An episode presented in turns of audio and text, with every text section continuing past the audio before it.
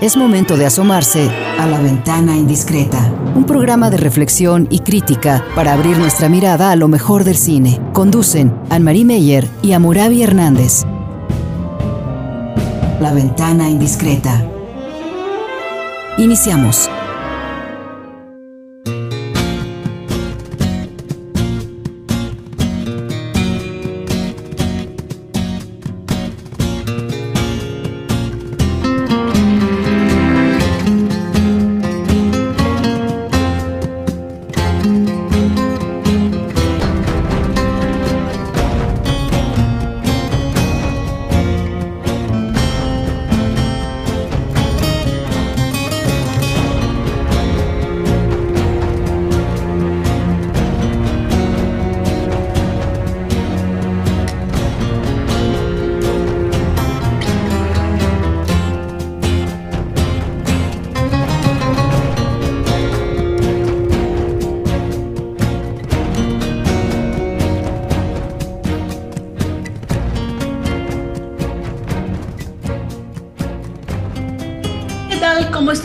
Estamos en la ventana indiscreta y hoy empezamos con tres o cuatro noticias nuevas que les tenemos y luego en la segunda y tercera parte ya vamos a hablar de películas que hoy vienen al caso por la situación política que estamos viviendo, una segunda guerra que nos asustó, que nos mantiene ahí con el Jesús en la boca, como decimos en México.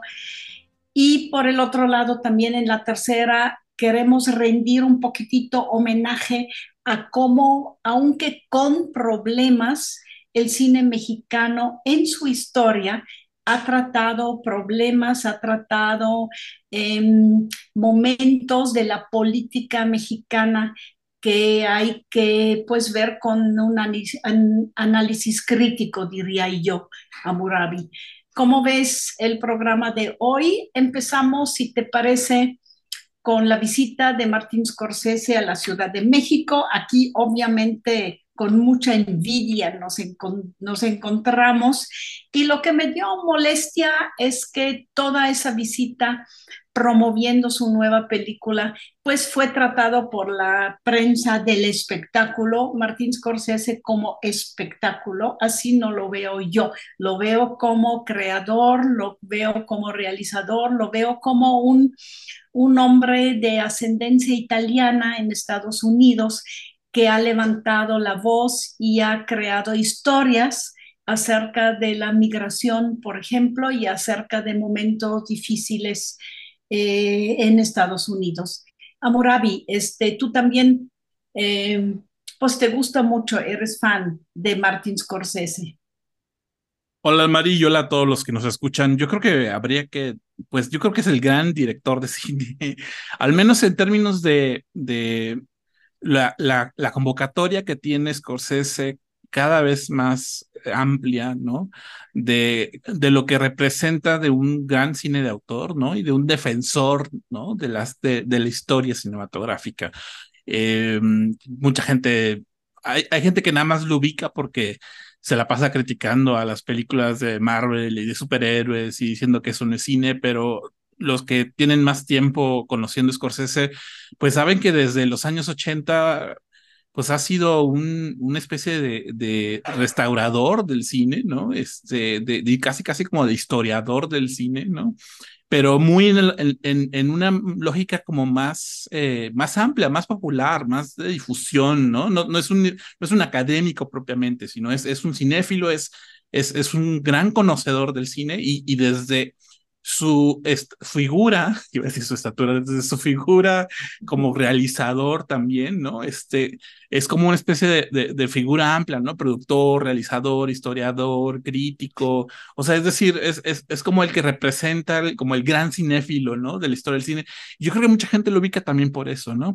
Em, y, y, creo que, bueno, pues la, la, que haya venido a México para promover Los Asesinos de la Luna, que es esta película que ya se va a estrenar este fin de semana, eh, creo que tiene que ver uno con, pues, que todavía los, los actores siguen en huelga y no pueden hacer promoción de sus películas, y más bien ha recaído en los directores como toda la difusión, ¿no? De sus películas y, y, y, creo que es, es, interesante cómo ha recaído en ellos como la, la parte mediática y popular, ¿no? De lo que se supone representa eh, eh, pues estos estrenos y como lo, lo que viene, ¿no? A, a, nivel, digamos, de temporada de premios, etcétera. Eh, no sé si tú recuerdas si en años anteriores ha venido Scorsese a México, según yo no, este, según yo es, es su primera vez, por así decirlo.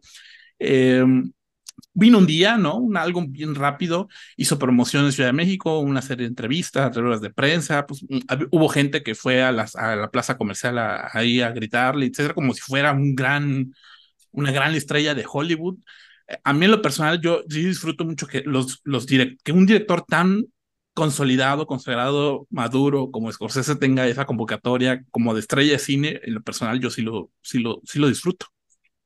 Sobre todo que últimamente, como en el fondo ya lo dije este, críticamente en la primera parte, normalmente los que promueven las nuevas películas a veces ni siquiera eh, nombran el director, sino que son los actores, casi siempre son los actores de gran nombre, y ahí que él mismo se haya subido a un avión y hubiera, este, haya eh, volado aquí a la Ciudad de México para, no solo, fíjate que no solo promovió su película, sino habló de la importancia de hacer un cine en, ese sentido el gran cine, seguir haciendo el gran cine, no apoyar el cine que se hace quizás con este, pues ahorita se habla mucho de um, inteligencia artificial o el cine que siempre repite los, las mismas recetas, sino que él llegó como gran autor defendiendo eso. En el fondo está en el mismo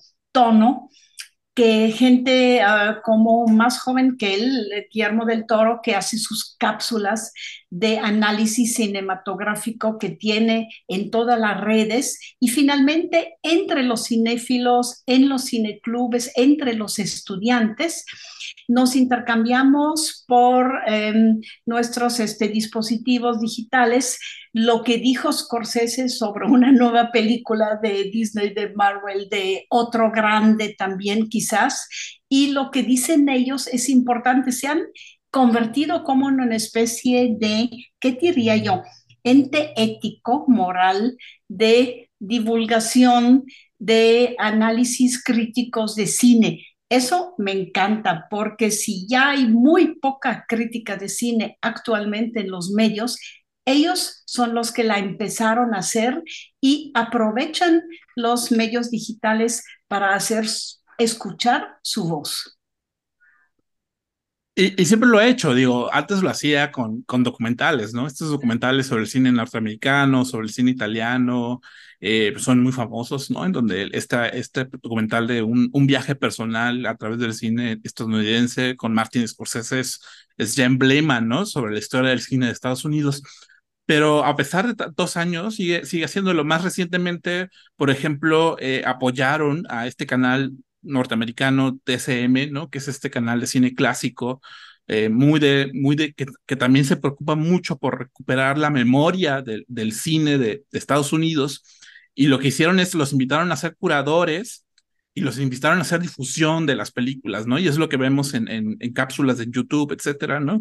Este, porque digamos, como tú dices, son figuras morales, son como, como gran, grandes eh, eh, representantes de lo que es la historia del cine y que todavía vivan, que todavía hablen con pasión, con entusiasmo sobre esas películas, eso, eso creo que, creo que por ahí es, un camino, ¿no? Para la crítica de cine también, ¿no? Que, que pueda ser que, la gente pueda seguir interesado en, en, en, escuchar sobre la historia del cine y no sobre el estreno más reciente, ¿no? O la, o la película de superhéroes más reciente, etcétera. Yo creo que por eso despierta muchas pasiones Scorsese. Son nuestros maestros, ¿no? Amurabi, este, son los maestros de generaciones, son los maestros que todavía eh, pues sí, están ahí con su voz, con su opinión. También son los maestros que incluso tenemos que decirlo, la industria del cine toma muy en cuenta. Y en la huelga, por ejemplo, de Estados Unidos, ellos han jugado un rol muy importante y lo siguen jugando en cuanto a exigen de la industria de cine derechos laborales, por ejemplo, para todos los que están involucrados y son miles y miles alrededor de todo el mundo en la industria del cine que ha cambiado mucho y en la industria sobre todo de la exhibición del cine, del streaming, de películas que antes de llegar a las salas llegan este, a tu casa o a tu teléfono celular y ellos ahí tienen una fuerza, tienen una, sienten incluso una responsabilidad, son los moralistas de defensión de que detrás del cine hay autores, hay realizadores, hay este, guionistas, hay actores que juegan un papel importante, no solo juegan un papel importante, hacen el cine y hacen nuestro audiovisual de hoy. Así lo veo, lo veo yo. Y me imagino que tú también, Amurabi. Sí, también nada más recordar que en la visita que hizo Scorsese a México también estuvo Rodrigo Prieto, el director de fotografía, que ya llevan cinco colaboraciones juntas desde Lobo de Wall Street. Entonces, eh, también un poco, pues, esa, ese reconocimiento, ¿no? A, mexicanos que han trabajado con Scorsese y que eh, eso les permite, digamos, eh, subir de nivel, digamos, en, en, los rankings de Hollywood, ¿no? Y espero que Prieto tenga una buena racha con, con la presentación de, de Los Asesinos de la Luna, que es también está fotografiada por Rodrigo Prieto, entonces ojalá le vaya bien. Eh, seguramente será Rodrigo Prieto el culpable, positivamente dicho, de que Martin Scorsese haya venido, porque sí, Martin Scorsese dijo que admiraba muchísimo lo que eh, los mexicanos han aportado al cine de Hollywood y al gran cine estadounidense. Nos despedimos en ese momento de Martin Scorsese hasta ver su película. Yo me alegro un montón de poder verla. Me preparo a tres horas, más de tres horas, veintitantos minutos este, de un western, pero estoy segura que va a estar lleno de sorpresas y lleno de esa carga fuerte, histórica, moral que Scorsese pone en su película. Nos vemos, nos escuchamos, nos hablaremos en el segundo bloque.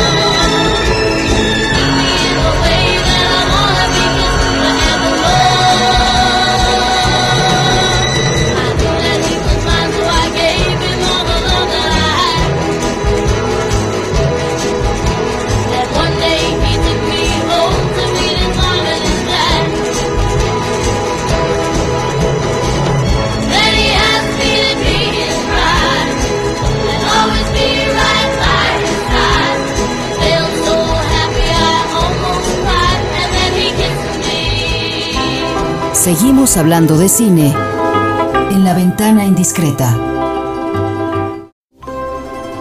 Es momento de asomarse a la ventana indiscreta.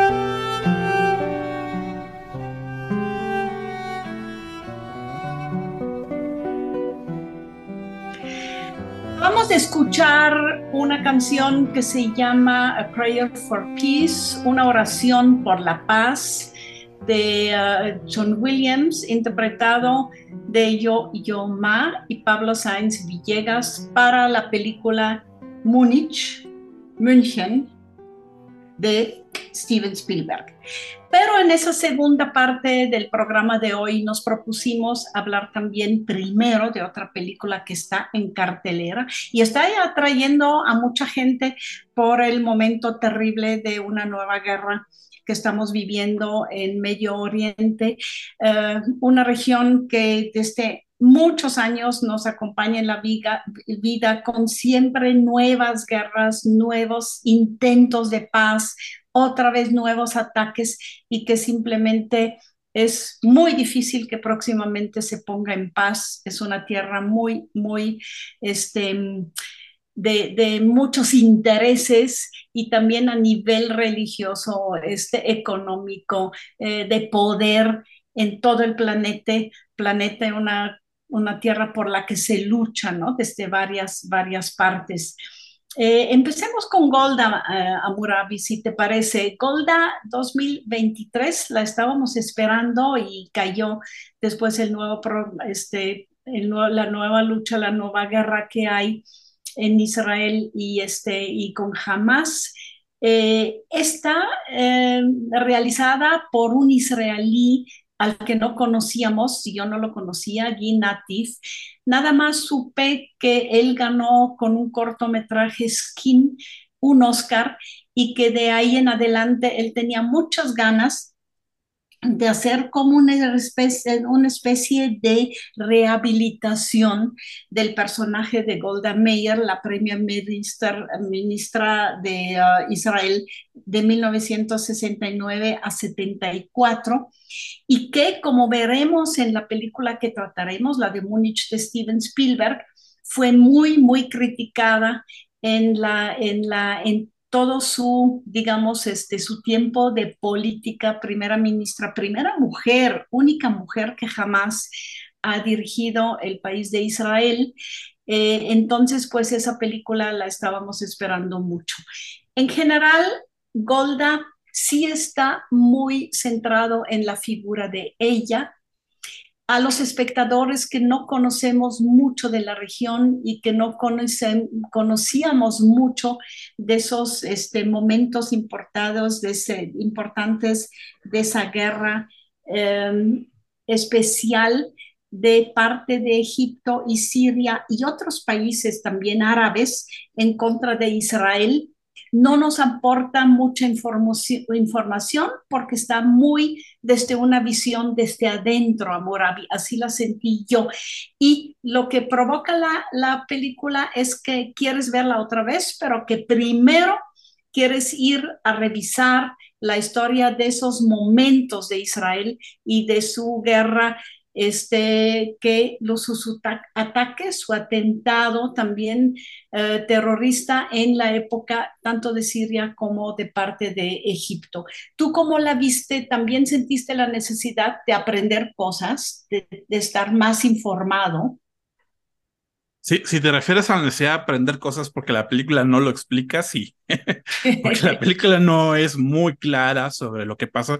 Quizás porque tiene como, o está dirigida como a quienes ya asumieron o ya conocen o ya vivieron esos años, ¿no? O ese, ese momento en, en, octubre del 73, que es la, la guerra de Yom Kippur. Eh, es una película muy de búnker, ¿no? Este, esta idea de qué pasa, qué es lo que está pasando con las personas que están tomando las decisiones de una guerra, ¿no? Todo como en el encierro de pues en este caso como los cuarteles generales, ¿no? De los militares y de, y de la primera ministra, y como el suspenso y la tensión que ellos están viviendo a partir de las noticias que están recibiendo de fuera, ¿no? Y todo lo todo parece estar como contado, hablado, la guerra se, se sugiere, la violencia se sugiere a través, sobre todo a través del sonido, ¿no? Y a través de muchas escenas en donde todos los personajes eh, pasan por momentos como de crisis nerviosas muy fuertes, ¿no? Este, Es decir, eh, eh, todo está desde el, desde el interior de ese espacio, ¿no? De, en donde se están tomando las decisiones. Y, y, la película explota, eh, y digo explota en el sentido de, creo que exagera, pues, como lo, lo que implica, ¿no? Este, todo es así como muy dramático, muy intenso, los sonidos son fuertísimos. Yo, bueno, quizás porque lo escuché con, la, la vi con, con, con audífonos y los sonidos estaban muy, muy fuertes, muy intensos, etcétera, ¿no? Porque lo que te quieren hacer ver es que fue, fue tenso, fueron días tensos, fueron días conflictivos, pero realmente no te explica el contexto de la guerra, ¿no? Ni te explica las historias de los soldados, ni te explica lo, lo que está afuera, ¿no? Y lo que quizás la gente eh, eh, siente más cuando escucha que, que hay dos eh, poblaciones que están, o más de una población que está en, guerra constante, ¿no? Y creo, creo que quizás por ahí ahí en ese sentido sí, sí tuve la necesidad de ir como a buscar qué había pasado, qué había, qué había sucedido para darle más matiz y para poder entender mejor, mejor la película. Y eso, eso a mi gusto creo que más bien no habla tan bien de la película, pues.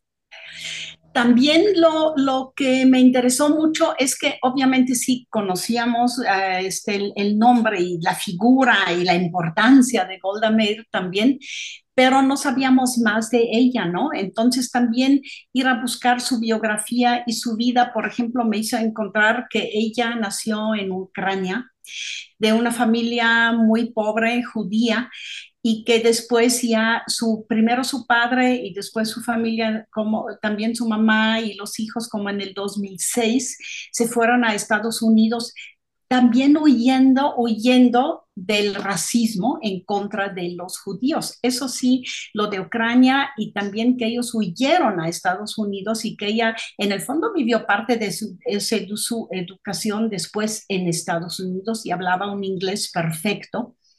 Eso se explica en la película, en el fondo se dice, pero no se explica, pero eso nos explica a nosotros también sus varios telefonazos a Kissinger, que era el este, secretario de exterior, Relaciones Exteriores con Nixon, y pidiendo ayuda y diciéndoles que no los dejen solos, ¿no? También y sobre todo en un momento que él dice, oye, no nos podemos arriesgar porque ahí muy cerca y con muchos intereses están los rusos.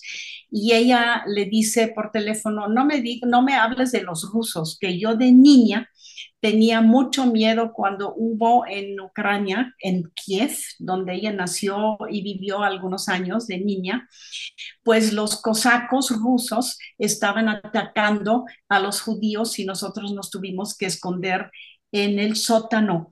Mira, todo eso a mí me hizo aprender mucho de ella y creo que el tema de la película no es tanto lo político y lo en, el fondo lo que el Estado Israel está defendiendo, sino que lo que un personaje como ella ha vivido en su vida, ese siglo XX eh, y parte del siglo XXI también ahorita, donde esos, esos el, racismo, el racismo, todas las luchas en Oriente Medio han creado sobre una vida humana que fue la de ella y cómo han influido mucho a nivel mundial, pero sobre todo a nivel personal de los personajes que viven ahí adentro, ¿no? Pienso que eso es más bien el tema de la película y no tanto el contexto político. Sí, sí, y creo que, creo que eso recae mucho en estas escenas como de, del juicio, que eh, va más, sucede más adelante o que, que sucede de, perdón, de manera paralela en la película, ¿no? Como, como una especie de flash forward en donde se le cuestiona por qué tomó las decisiones que tomó, ¿no? Este, y, y que eso es lo que llevó a que no pudiera continuar su carrera política como primera ministra, ¿no? Porque dentro del mismo gobierno y dentro de la misma sociedad israelí se le, se le cuestionó mucho, ¿no? De por qué no reaccionó de manera previsoria y porque no, no sabía este, de los ataques, ¿no? Y, cuando, cuando tenían toda la información y tenían toda la capacidad tecnológica para saberlo, ¿no? Eh, y, y, toda, toda la vivencia, digamos, del personaje de Golda, pues sirve un poco para, para moldear su, su, la razón por la que tomó esas decisiones, ¿no? La razón por la que se acercó a Kissinger, ¿no? Para poder eh, tener una solución, digamos, externa, o la razón por la que se esperó a que fueran los de fuera quienes atacaran primero para que ellos no tuvieran, para que ellos pudieran justificar, ¿no? Este, el, el, eh, el solicitar armas y poder como defenderse. Eh, y sin embargo, no dejo de pensar que esa eh, justificación constante de ella, de, de, ella como persona, este, es, explica muchísimo la intransigencia, ¿no? De, de, de, digamos, de lo que sucede, del gobierno israelí, ¿no? Frente a, al conflicto en el que están inmersos, ¿no? Es que eh, eso quizás te ayuda, eh, esa vivencia individual, digamos, te ayuda a entender por qué, por qué sus líderes, pues, toman las decisiones que toman, ¿no? Y eso, pero creo que la película no es tan consciente de eso, porque, digamos, está tan abocado en querer defenderla a ella de querer defender su legado, que, no se dan cuenta como de que, que, que, el conflicto israel, de Israel y Palestina es, es tan amplio que, que no se puede quedar como en, en, la, en la vida de una persona. ¿no? Sí, y eso me hace pensar y eso nos hizo decidir también hablar de Múnich, que es una película que trata un hecho real que en el fondo eh, ocurrió un año antes, ¿no? De, lo de Jim, este, de John Kapoor, sino que fue la, fueron las Olimpiadas de Múnich, donde vimos todos, y así empieza la película de Steven Spielberg, en los noticieros, el ataque de un comando terrorista, este, en aquel no eran jamás todavía, sino que era, era otra organización, creo que septiembre, septiembre negro, septiembre, sí, negro. septiembre negro, este, sobre unos atletas de israelíes que mataron unos y los otros los tomaron rehenes, y eso finalmente fue como lo específico, lo característico de esos Juegos este, Olímpicos. La película de Spielberg bueno, las dos en el fondo son ficción. Las películas de Spielberg todavía mucho más un thriller político, policíaco, porque trata sobre todo la venganza, ¿no? Empieza con el hecho mismo a nivel de noticieros y de repente como del Mossad se formó un comando como de cinco que iba a buscar a los eh, culpables. Y ahí también se ve a Golda Meir con una mano absolutamente de hierro firme que también da este, como la orden de que se mate a los terroristas que estuvieron eh, involucrados, ¿no? Por ahí la película de Spielberg toma como otra, este, pues, mm, otra característica de ella, ¿no? No sé si así lo veas tú también.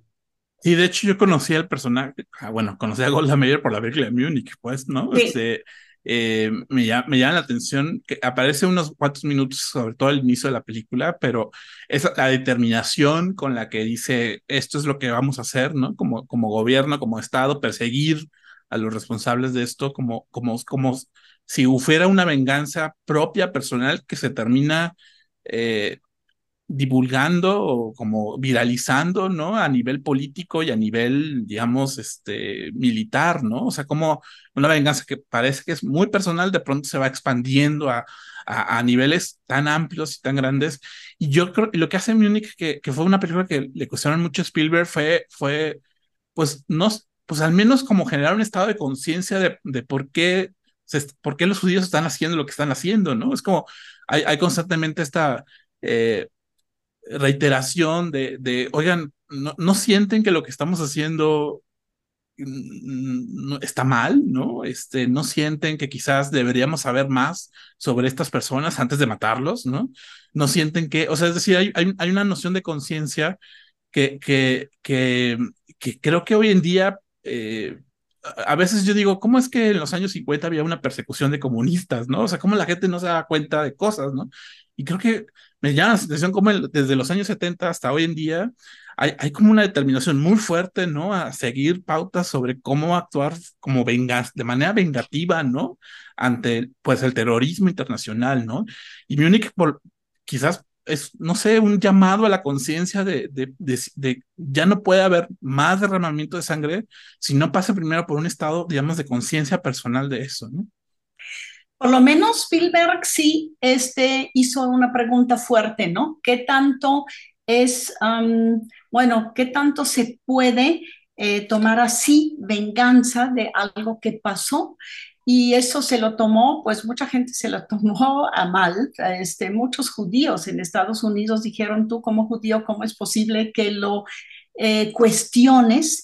La película este, se puede tomar como thriller, se puede tomar también como eh, cuestionamiento de que tanto se vale la venganza y hoy en día lo que estamos viendo a Murabi, yo creo que eso es muy, muy fuerte. Por eso Múnich hay que volver a verla, hay que volver qué dice Spielberg en ella. Eso fue en 2005, estamos en 2023 y lo que escuchamos de la voz del que ahora lleva la rienda de la venganza en Israel es absolutamente terrorífico y creo que eh, deberíamos de decirle, ve la película de Spielberg a ver qué te parece, pero creo que ahí no hay nada que hacer. Eso es lo que hoy en día estamos viendo, ¿no? No sé cómo lo veas tú. Sí, lo, terrible es que estos, estos dos películas, ¿no? Hablan sobre cosas que sucedieron en los años 70 y todos los argumentos, todo lo que se dijo en aquel entonces se siguen diciendo en pleno 2023 eh, hay, hay, como una impresión de que muchas, muchas guerras pasadas, como por ejemplo con Oppenheimer y la Segunda Guerra Mundial, pareciera que están como reviviendo ciertos fantasmas y ciertos pendientes hoy en día. Y creo que el cine puede ser una manera de entender o al menos concientizar sobre eh, muchos conflictos bélicos que están sucediendo actualmente, ¿no? Quisimos terminar ese segundo bloque con alguien que sí era pacifista, este 100% y en sus películas también habla, eh, en sus películas, en sus canciones también habla de, de, la paz en el mundo y de la paz hasta individual que uh, propagaba Leonard Cohen y nos despedimos de la película Golden y la película Múnich con Leonard Cohen en Who by Fire. Who by water? Who in the sunshine? Who in the nighttime? Who by high ordeal? Who by common trial? Who in your merry, merry month of May? Who by very slow decay? And who shall I say is calling?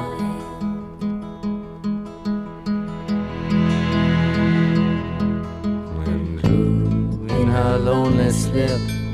Ooh, by barbiturate. Ooh, in these realms of love. By something blunt. Ooh, by avalanche. Ooh, by powder.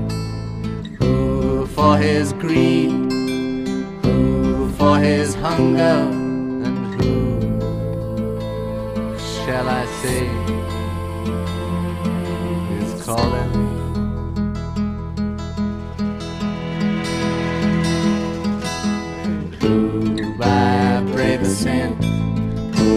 By accident? Who in solitude? Who in this mirror? Who by his latest command? Who by his own hand? Who in mortal chains? Who in power? And who shall I say is calling?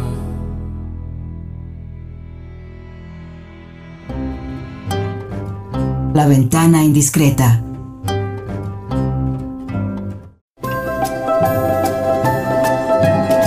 La ventana indiscreta.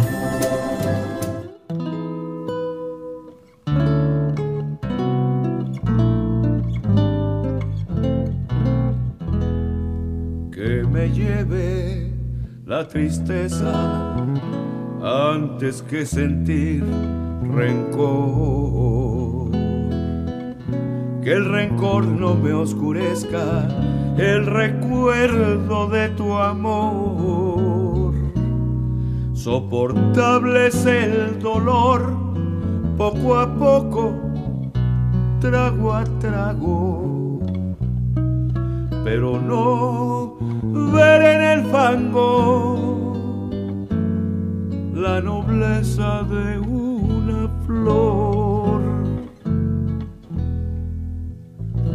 me lleve la tristeza, pero que la rabia no.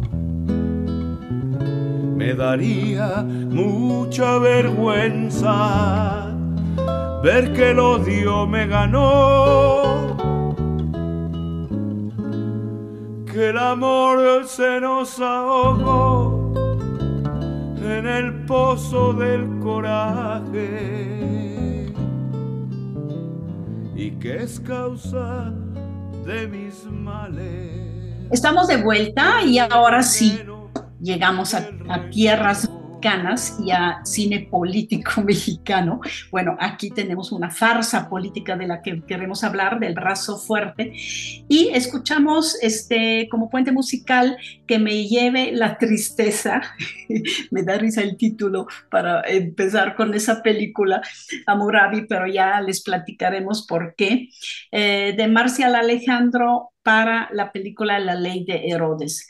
Pero nosotros la ley de Herodes la trataremos quizás en otro momento. Hoy queremos hablarles de una película que está incluida entre eh, el ciclo que se dedica en la Cineteca y en el Cineforo de la UDG a las películas de la edad de oro, de la época de oro del cine mexicano, que es El Brazo Fuerte, una película, tengo que decir un adjetivo, curiosa, curiosa porque hay mucho que decir sobre su producción, su este, dirección de un holandés, Giovanni Carporal, su fotografía de un alemán, Walter Reuters, y sobre todo el hecho de que esté hecha en Michoacán independientemente, es decir, no con el sindicato, que en aquel entonces ya era importante y hacía las películas en 35 milímetros del cine mexicano, y con actores no profesionales.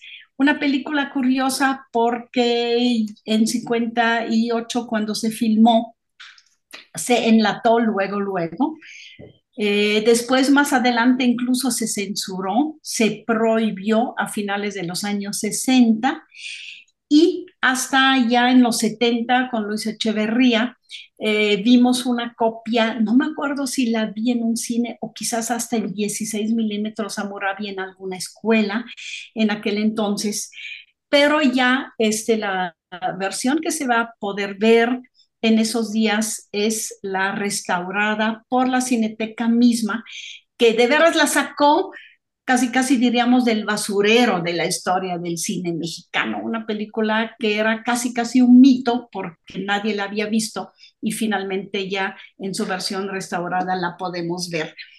¿A qué crees tú que se debió que se enlatara, que se prohibiera, eh, a lo independiente de su producción o quizás al nivel político que se sintió como una farsa sobre la política del PRI de aquel entonces. ¿Cómo la ves tú, Amorabi?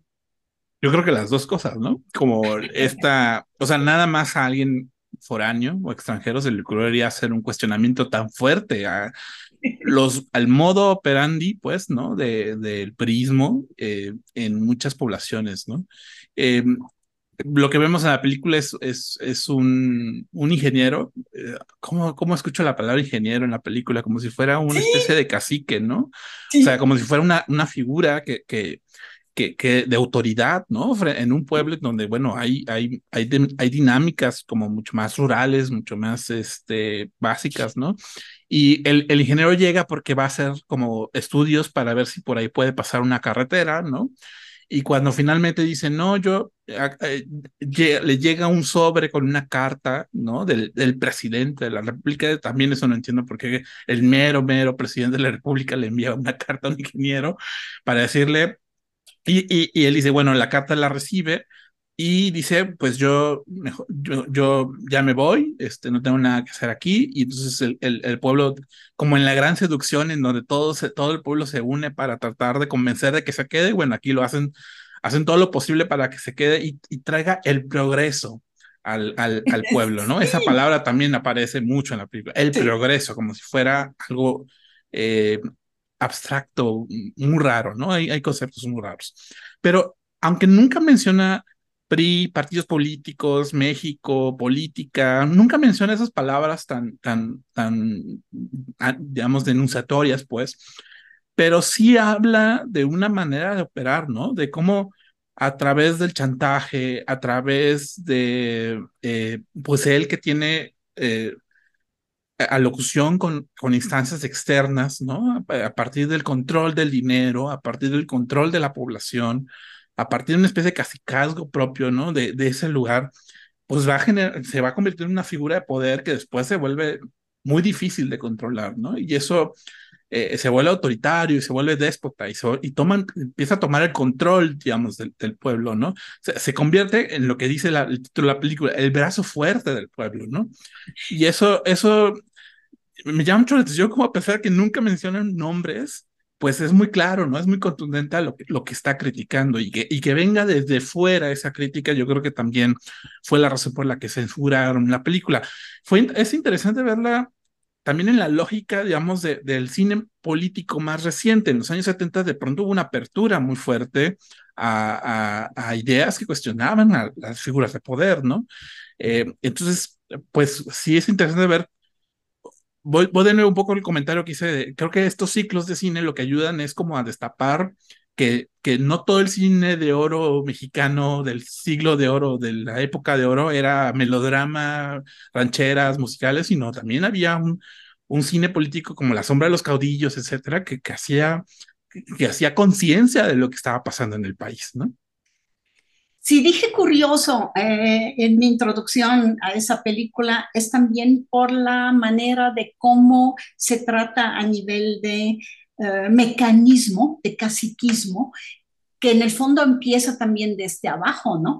Él entra al pueblo y como extranjero es mal visto, se dice incluso, ya córrenlo y le escupen hasta en la cara y le avientan piedras.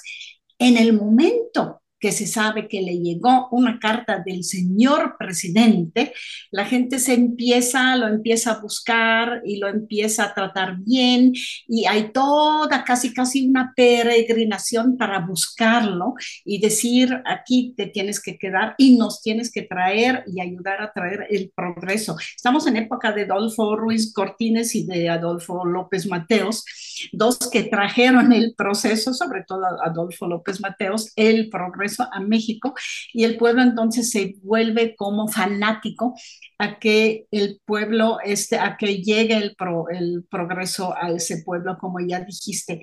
La hija del dueño del brazo fuerte, que es una tienda, este, también es como un trofeo para él y entonces al casarse con esa este, hija, que pues sí, también lo busco a él como extranjero, es muy importante en la película. Pero veamos otras curiosidades. Hay curiosidades estéticas muy interesantes porque Walter Rauter y también el italiano que había trabajado co como asistente de neorealistas como Vittorio de Sica en Roma, traen como novedades interesantes al cine mexicano, por ejemplo, cosas de montaje. El, la, eh, el, matrimonio, por ejemplo, del ingeniero con la hija del dueño del brazo fuerte y también presidente municipal, eh, se ve nada más en, en, un montaje de la foto de ellos en el matrimonio, después el embarazo del primer hijo y luego se llena la pared de un hijo, dos hijos, tres hijos, cuatro hijos, no sé qué, hasta llegar a nueve hijos. Ese piececita de montaje podemos decir soviético, ¿no? Ruso, de cine ruso que también traía Walter Reuter en algunas de sus este, películas que hizo aquí en México. Eh, se me hace fabuloso. También hay un homenaje fuerte a lo expresivo del grabado mexicano y las calaveras, ¿no? El Día de Muertos, que también está en Eisenstein, que viva México, también está en esa película, porque en un momento es el Día de Muertos y entonces vemos periódicos con calaveras, calaveras escritas mofándose de los políticos y calaveras también a nivel de, de, de grabados que es uno de mis momentos de montaje también fabulosos que hay en la película. Es interesante como a nivel, diría yo, estético, también y tecnoestéticos, incluso a través del montaje, se hace también un cine que quizás en aquella época en México no se conocía, más experimental, diría yo, Amurabi. Em, casi surrealista, ¿no? Un poco Sí, boñoliano sí, en ese sentido. La, la escena de sí. los, la escena de los eh, de las caricaturas políticas, ¿no? De los grabados con, con los esqueletos y eh, el cuestionamiento que están haciendo, de- o sea, lo que está sucediendo es que está leyendo el personaje un periódico, ¿no? Y en ese periódico aparece como si fuera un cómic, este, la, la historia de ese personaje, pero con, con un, como representado como una calavera, ¿no? Como, como esas calaveras de posadas, etcétera, ¿no? En donde hay, hay, hay esta, am, creo que hay como esta, esta señalización de que más que progreso trajo enfermedad y muerte, ¿no? Hay, un- cuestionamiento de que pues realmente su interés es propio y, no de la población, ¿no? Y eso ha hecho que, que ese lugar más que progreso ha traído como enfermedad, ¿no? Pero, pero yo creo, creo que esas visiones me parecen muy, muy lúdicas eh, para poder como enmascarar como la crítica que está haciendo y sin embargo aún así le, le, le, le censuraron la película. También supongo que pues, siendo extranjero es más fácil que te censuren, ¿no? Porque hay como un cuestionamiento más fuerte de por qué esa persona está hablando de nuestro sistema político perfecto, ¿no? Pues sí, y también un poco este, lo extranjero primero también es visto como un poco este, agresivo, más agresivo. Si tú luego lo conviertes en, en, en calave- calaveras y una crítica desde adentro, ya es más aceptado, ¿no? También. Pero tiene humor negro, también tiene surrealismo, tiene humor negro, tiene también como una especie de descripción del pueblo mismo y como adentro del pueblo este, los, las profesiones como el zapatero, el huarachero, el vendedor, todos ellos hacen como un escaparate de cómo a través de todas las profesiones también, pues, este, reina ese, ¿qué te diré? Adoración de lo que es un dictador, a mí me parece que eso es muy, muy interesante y como finalmente termina la película, no se lo vamos a contar, pero también pues hay que acabar con el dictador, finalmente pues ahí está el mensaje de la película. Por eso la película El Brazo Fuerte es una película para no perderse y dentro del cine mexicano la historia del cine mexicano es una película muy, muy diferente, Amurabi. No sé si estés de acuerdo, pero hay que verla. Sí, yo creo que también sirve mucho para explicar el cine de, de, de Luis Estrada, por ejemplo, Sí. ¿no? Y, y La Ley de Herodes, que creo que es una, creo que es una precuela de La Ley de Herodes, o La Ley de Herodes tiene mucha influencia del brazo fuerte, ¿no? Y se nota mucho esa, eh, em, eh, hay, hay esta, esta línea de sátira política, ¿no? Que, mm, que, que creció mucho a partir de los 70 porque se empezó a abrir más el cuestionamiento al sistema político y, no sé si más adelante pues también se pueda seguir hablando de, de sátira. Y justo por eso nos despedimos con eh, música de La Ley de Herodes, La Cama de Piedra de Cuco Sánchez y de esa, digamos, ese género fársico con la que a partir de quizás el brazo fuerte se ha tratado también en México la, este, la situación política que estamos viviendo. Con eso nos despedimos, Amorabi, muchas gracias por haber estado aquí conmigo. Fueron temas hoy importantes ligados a la situación política que estamos viviendo en el mundo y de ustedes también que nos han acompañado en ese nuevo análisis de películas. Muchas gracias y hasta la próxima.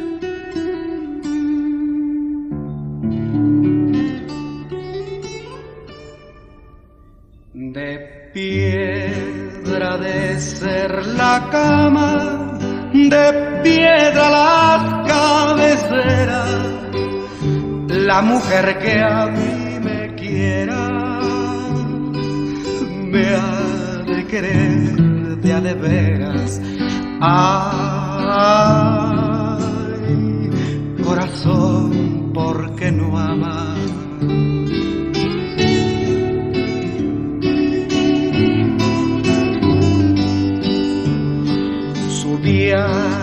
Sala del crimen le pregunté al presidente que si es delito el quererte, que me sentencien a muerte. Ay, corazón, porque no amas.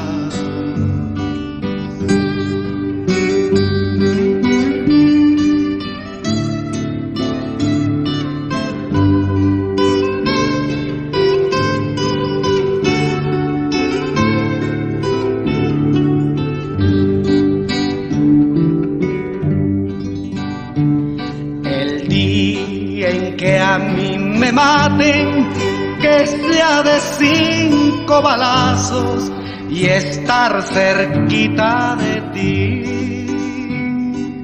para morir en tus brazos. Ah. Por hoy, cerramos la ventana indiscreta. Nos escuchamos la próxima semana.